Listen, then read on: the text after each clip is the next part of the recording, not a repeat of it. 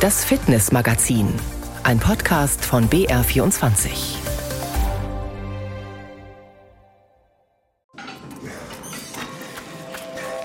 Neues Jahr, neue Vorsätze. Einer der häufigsten heißt ja, ich will mehr Sport machen.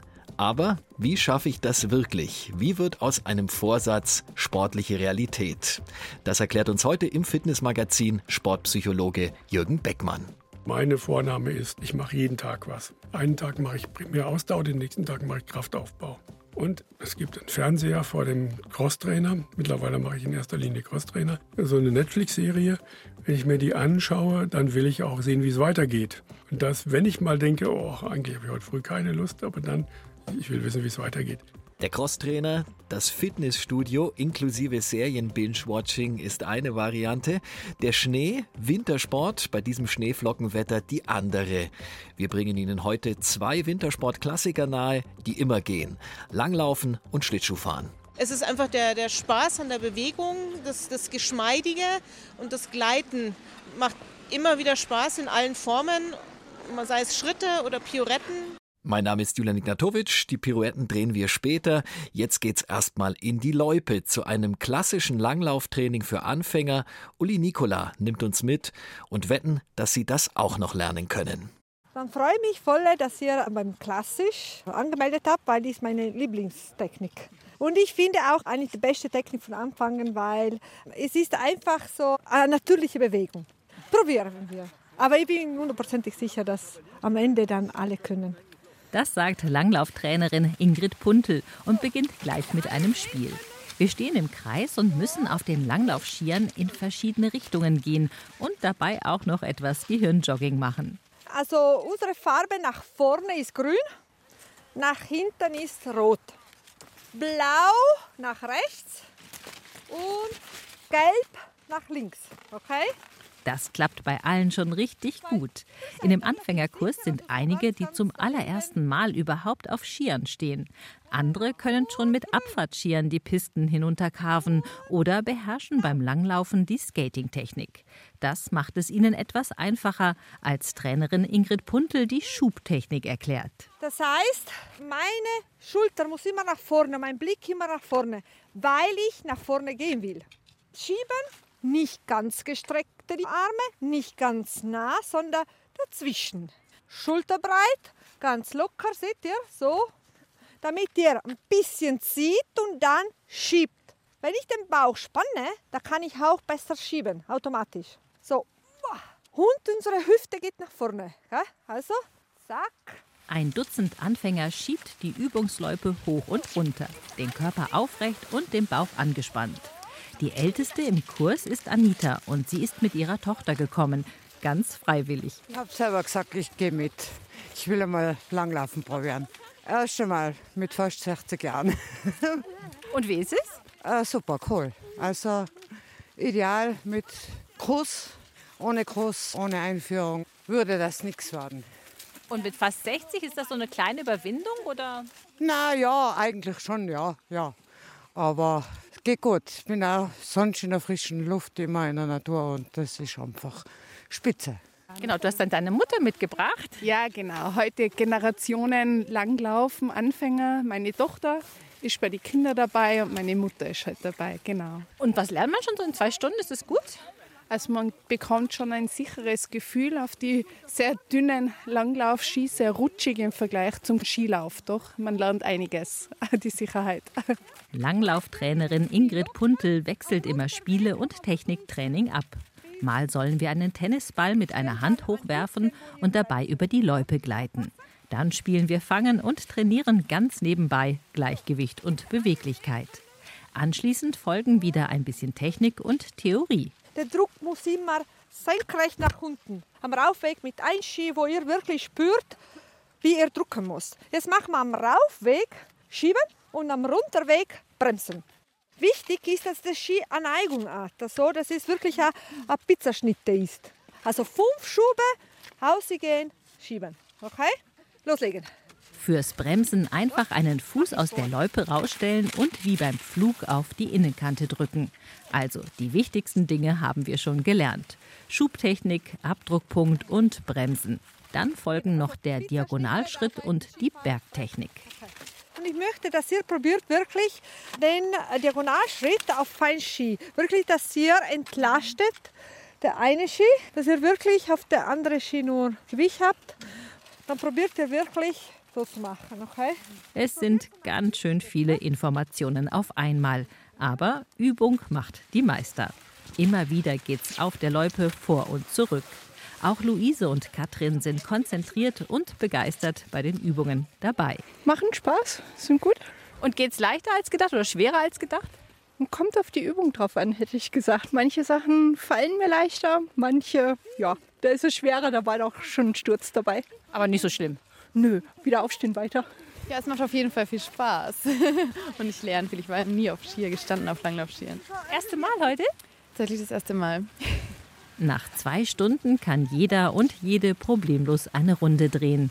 Natürlich tun sich sportliche Menschen, die bereits Skifahren oder Skaten können, etwas leichter als motorisch weniger begabte und weniger erfahrene.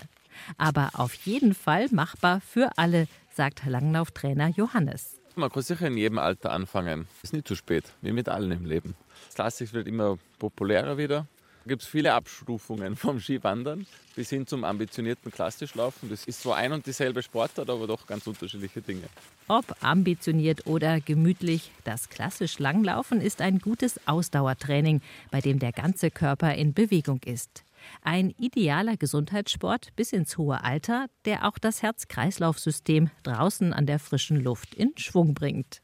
Dass man in der Natur ist, dass man nur auf sich angewiesen ist, keine Lifte, keine Anlagen braucht, um sich ein bisschen in der Natur zu bewegen. Die zwei Stunden im Anfängerkurs vergehen wie im Flug und am Ende strahlen eigentlich alle. Weil mich das einfach fasziniert, dieser Sport. Da kann man einfach jeden Körperteil eigentlich trainieren und zum Radsport, was man im Sommer betreibt, eine sehr gute Alternative im Winter.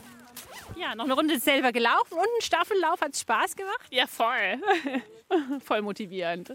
Ja, Motivation. Ohne geht nix beim Sport. Der Jahresanfang ist für viele immer so ein Zeitpunkt, an dem neue Motivation da ist, an dem Vorsätze gefasst werden.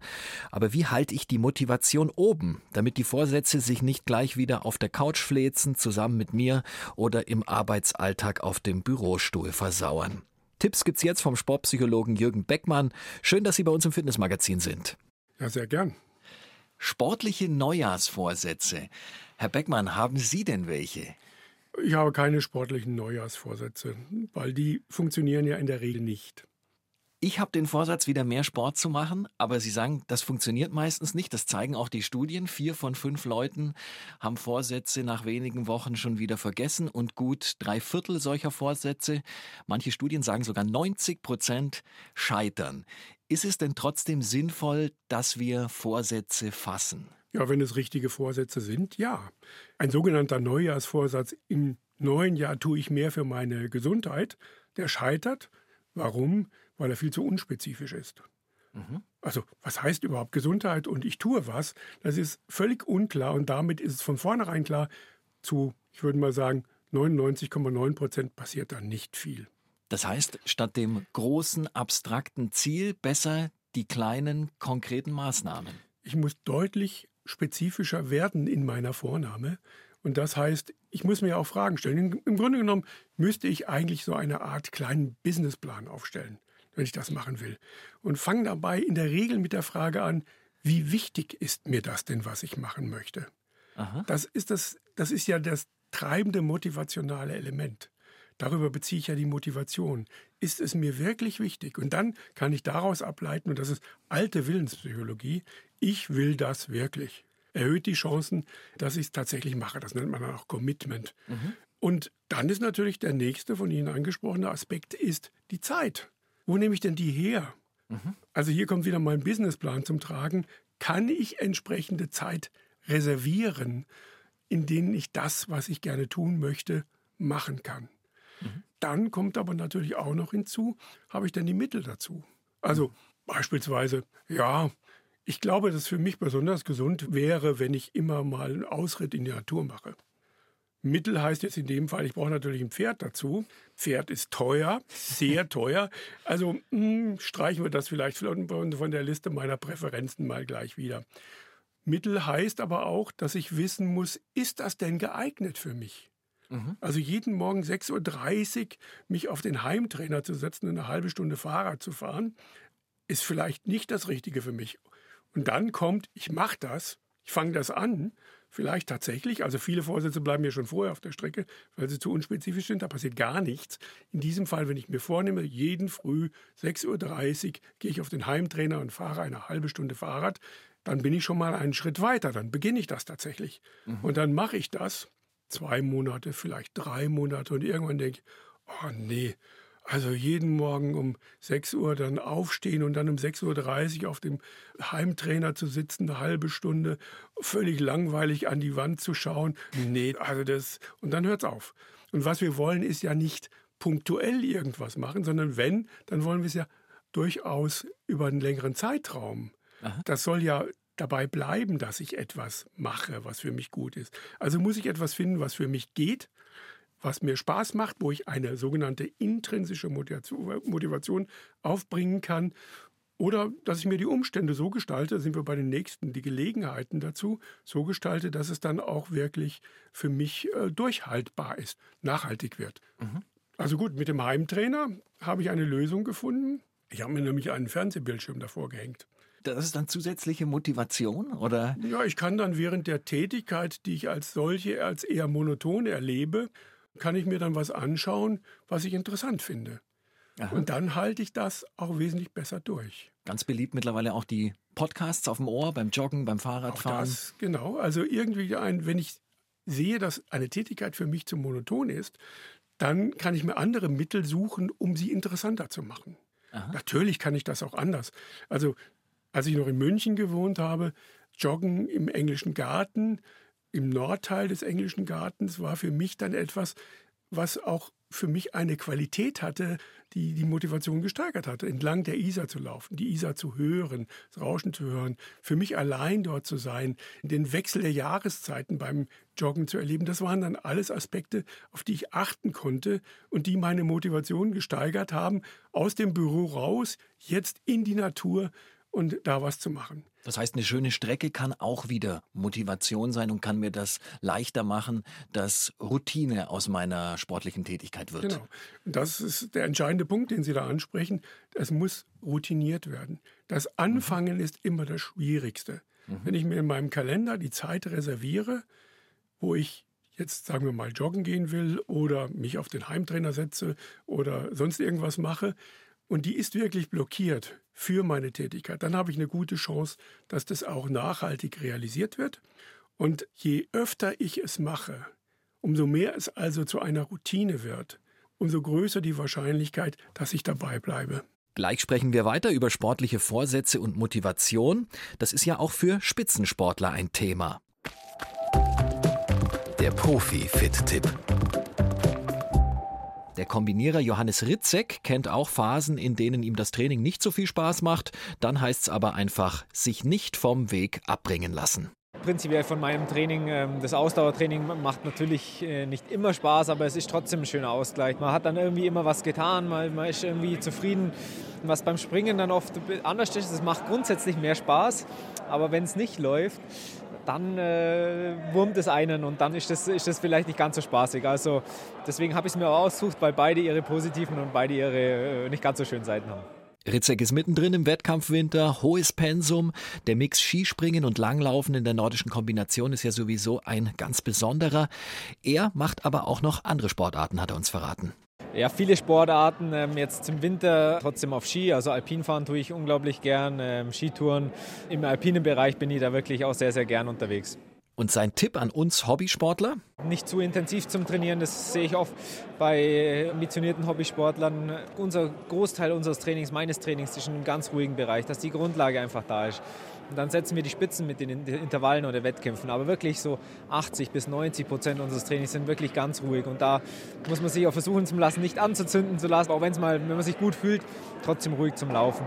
Und halt einfach eine Regelmäßigkeit. Es ist besser, irgendwie jeden oder jeden zweiten Tag kurz rauszugehen, als sagen, jetzt einmal am Wochenende haue ich alles raus, sondern diese Kontinuität, die suchen wir ja auch im Training. Und das sind so die zwei Sachen, wo ich jetzt einfach mitgeben wollen. Versuchen so kontinuierlich wie möglich, auch wenn es nur kurz ist. Nicht jeder hat so viel Zeit wie ich, logischerweise logischerweise. Und zum anderen nicht zu intensiv zum Trainieren, da macht man sich meistens nur kaputt. Und dazu hat er auch gleich noch die passende Übung, die Sie direkt in Ihr Sportprogramm 2024 aufnehmen können. Die Kniebeuge finde ich eine, eine, super Übung und die kann man immer variieren, ob das die normale Kniebeuge mit der Langhantel ist. Ich glaube, da ist eine freie Handel einfach wirklich das Tool, wo man sagt, man muss dann wirklich auch Balance, Kraft, Rumpfstabilität, also da ist vieles dabei und die kann man dann abwandeln. Ob das wie gesagt so Reißerkniebeugen, das sind dann mit ausgestreckten Armen oder auf wackeligem Untergrund, da kann man wirklich variieren und natürlich die andere, was heißt Übung, aber einfach so Laufen ist auch wirklich das, wo ich auch sage, neben der Wettkampfsaison, wo wirklich alles, wo man ständig quasi den Herz-Kreislauf im, im Schwung bleibt. Also das sind so die, die Basic-Übungen oder Basic-Sachen, wo wir viel machen. Kniebeugen und regelmäßiges Laufen. Damit wäre für 2024 eigentlich schon der sportliche Businessplan abgesteckt. So hat das Psychologe Jürgen Beckmann vorhin genannt. Herr Beckmann, wir hätten gern noch ein paar Tipps mehr von Ihnen. Was mache ich denn, wenn mir die Motivation fehlt? Das ist Teil des Businessplans, dass man sich überlegt, welche Widerstände kann es denn geben? Welche Umstände könnten mich daran hindern, dass ich das tatsächlich realisiere? Und ganz oft sind es natürlich auch Freunde, Familie, die da unter Umständen sagen, was, jetzt willst du schon wieder zum Laufen gehen? Mensch, es ist doch viel gemütlicher, hier zu Hause zu sitzen, Gläschen Wein zu trinken und so weiter. und schon wird es problematisch. Und auch hier muss ich Vorkehrungen treffen. Das heißt, ich muss mir einen Plan machen.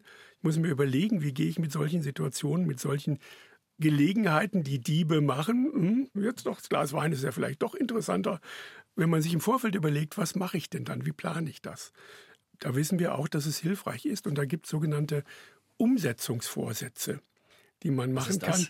Das basiert immer auf einer Wenn-Dann-Beziehung. Wenn ich im Freundeskreis bin und mir würde jetzt beispielsweise jemand eine Zigarette anbieten, dann kann ich auch diesen Ausführungsvorsatz, der genau spezifiziert, wenn mir jemand eine Zigarette anbietet, dann mache ich das und das.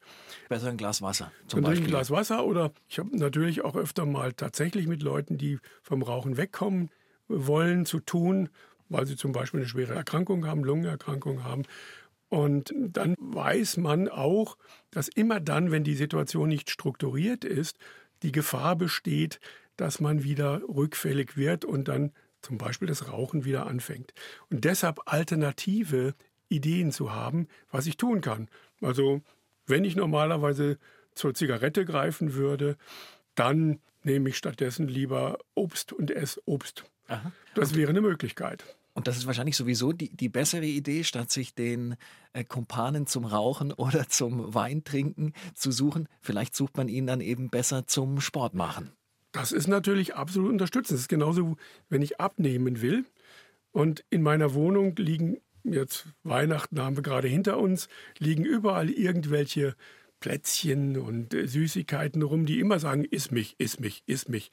Ja, die haben einen Aufforderungscharakter. Mhm. Und dann greift man irgendwann zu. Also das wegzuräumen oder im sportlichen Kontext möglichst sich Leute zu suchen, von denen ich weiß, die würden immer sagen, komm, jetzt auch das Wetter ist nicht so toll, aber wir machen das, wir ziehen das durch. Denk mal dran, wie wir uns nachher fühlen. Und das ist wieder ein weiterer wichtiger Aspekt. Also vorwegzunehmen, wie ist das denn, wenn ich dann nach dem Joggen, vielleicht bei kühlen Temperaturen, unter der heißen Dusche stehe? Wie toll mhm. ist das? Wie fühle ich mich dann? Mhm. Und solche emotionalen Aspekte vorwegzunehmen, das sind die Anreize, die uns dann helfen können, über diese Schwierigkeiten auch hinwegzukommen. Mhm. Und so eine kleine Belohnung, dass ich sage, nach dem Sport darf dann vielleicht ein Stückchen Schokolade sein. Hilft das oder ist das eher kontraproduktiv? Könnte helfen, wenn es nicht das Bier nach dem Laufen ist. Also der Alkohol, das wissen wir natürlich auch, reduziert den Trainingseffekt, den ich eigentlich erreichen wollte wieder. In der Regenerationsphase sollte ich nicht zum Alkohol, das Bierchen danach ist nicht unbedingt das Mittel der Wahl. Andere Dinge, ein Stück Schokolade wäre schon deutlich besser. Mhm. Oder der leckere Riegel, den ich nachher esse, das könnte auch ein Anreiz sein. Aha. Der Klassiker zum Jahresanfang ist ja der Fitnessstudio-Vertrag und dass viele solcher Verträge dann nicht genutzt werden, das ist natürlich auch Teil des Geschäftsmodells der Fitnessstudios. Würden Sie sagen, ist es trotzdem sinnvoll, wenn ich so einen Vertrag zum Jahresbeginn abschließe, weil es ja doch eine Bindung schafft? Genau. Also es erhöht die Verbindlichkeit, dass ich das dann auch mache. Manchen ist es völlig egal, ob sie da jetzt, äh, was weiß ich, 100 Euro pro Monat ausgeben. Aber viel, für viele ist es dann schon so der Gedanke, jetzt habe ich das bezahlt, jetzt müsste ich auch hingehen. Ich suche mir lieber ein Fitnessstudio, was vielleicht nicht ganz so toll ausgestattet ist, aber von meiner Wohnung in zehn Minuten erreichbar ist, als eins, was toll ist, aber wo ich eine halbe Stunde durch die Stadt fahren muss. Herr Beckmann, ich danke Ihnen ganz herzlich fürs Gespräch. Gerne. Vielleicht sind die Schlittschuhe im Winter ja jetzt das Richtige für Sie. Dieses Geräusch, wenn die Kufen über das Eis schrappen. Wunderbar, oder? Und eine Portion Nostalgie fährt beim Eislaufen ja auch immer mit. Meine Kollegin Frauke Gerbig hat sich mal wieder Schlittschuhe angeschnallt und die wichtigsten Tipps gesammelt, damit Ihnen der Wiedereinstieg aufs Eis gelingt. Es ist dunkel. Es sind minus 8 Grad. Doch über dem Prinz-Regenten-Stadion in München ist es hell. Hier findet gleich das Erwachsenentraining vom Münchner Eislaufverein statt. Ich ziehe meine Schlittschuhe aus dem Rucksack, die schätzungsweise 15 Jahre unbenutzt im Keller lagen. Trainerin Julia Degenhardt zeigt mir, wie ich sie am besten anziehe. Damit man auch richtig reinkommt, richtig schön aufmachen bis vorne hin, dass man die Lasche schön nach vorne hochziehen kann und dann kann man bequem rein und ist auch mit der Ferse gut hinten im Schuh drinnen. Eiskunstläufer brauchen Halt in ihren Schuhen. Darum müssen Schlittschuhe eng sitzen.